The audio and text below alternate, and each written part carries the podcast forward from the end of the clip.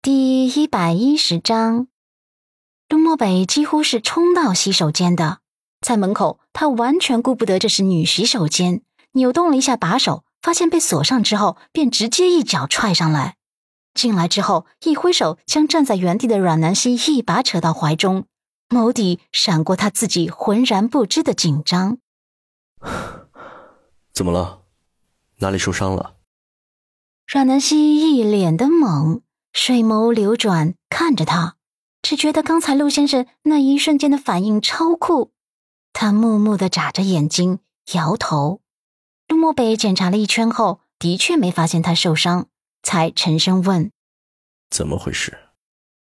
阮南希回神后，立刻将刚才被踹开的门重新关上，然后指着地上狼狈不堪的赵毅然给他看：“啊，是是他出言不逊。”被我教训惨了，他的音调越来越低，说到最后，眼角眉梢还爬上一丝可怜巴巴。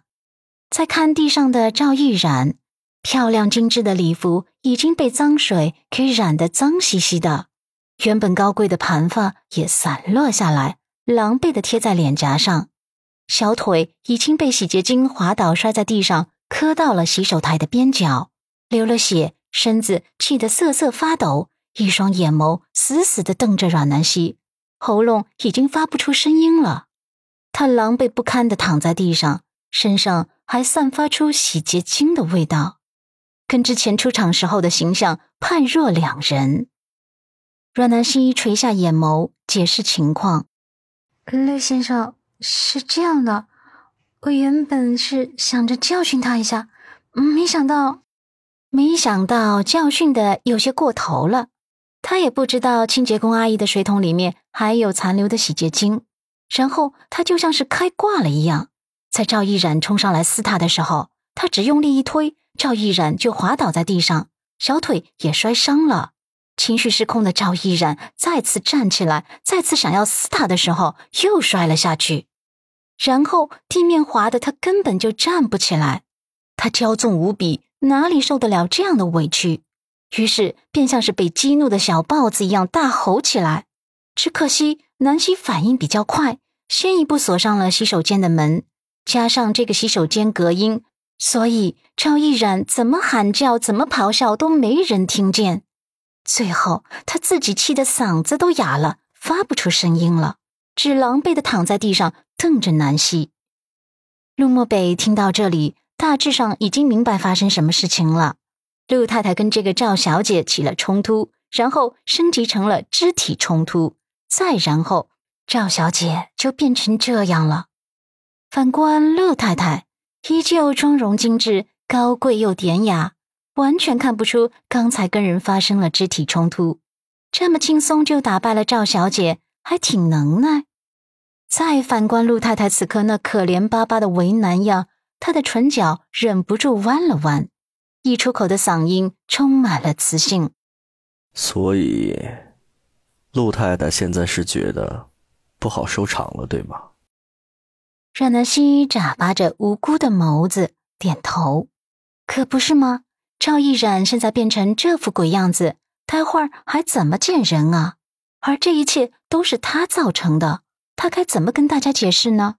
尤其是世修哥。让人准未婚妻变成这样，总是不太好的，所以他就有些急了，这才打电话给陆先生求救的。他看着地上的赵毅然，又看着陆先生，一脸的无辜啊。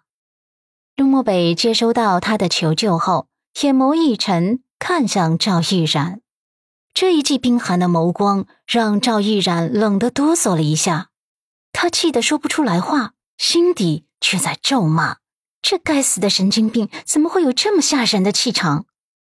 陆漠北顺手拿起南希放在台子上的手机，那天晚上拉群的时候，就顺带记住了他的手机密码。这会儿直接输入密码，打开视频功能，对着赵毅然。赵毅然咬唇，身子颤抖的更厉害。你，只是他好不容易挤出来的音节。被陆漠北扼杀在冷冽的眼神中，将赵毅然这副狼狈的样子拍了下来之后，他将手机还给阮南希，然后冲他微微点头。阮南希清晰的看见他眸中那一闪而过的腹黑，而他在愣了一秒之后，就马上懂得陆先生的意思了。他转脸扬起手中的手机，蹲下身子：“赵小姐，你也知道的哦，你现在的样子很狼狈，而今天又是一个特别的日子，所以我不想扫了大家的兴致。如果你能把这件事到此熄火，这段视频就会被拦在我手机里。不然，师修哥第一个收到这段视频，不知道师修哥看见这么狼狈的你，还会不会想跟你订婚呢？还有。”顾家人要是看见这么失态的你，会不会同意你们订婚呢？他语气虽然淡淡的，可是里面的实打实的威胁还是拿捏适中的。赵毅然一听就炸毛了：“你，你敢？”阮南希淡淡的扯了扯唇角：“那你试试吧，看我敢不敢。”赵毅然歇斯底里的样子抓狂无比。啊！你你别欺人太甚！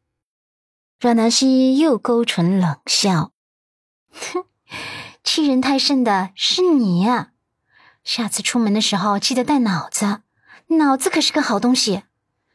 你自己掂量吧。你若是同意这件事到此为止，我会扶着你出去，给你找个合理的借口。修哥那边我也会帮你解释的。你若是想继续撕破脸，那么……”请想想后果，你能不能承担得起？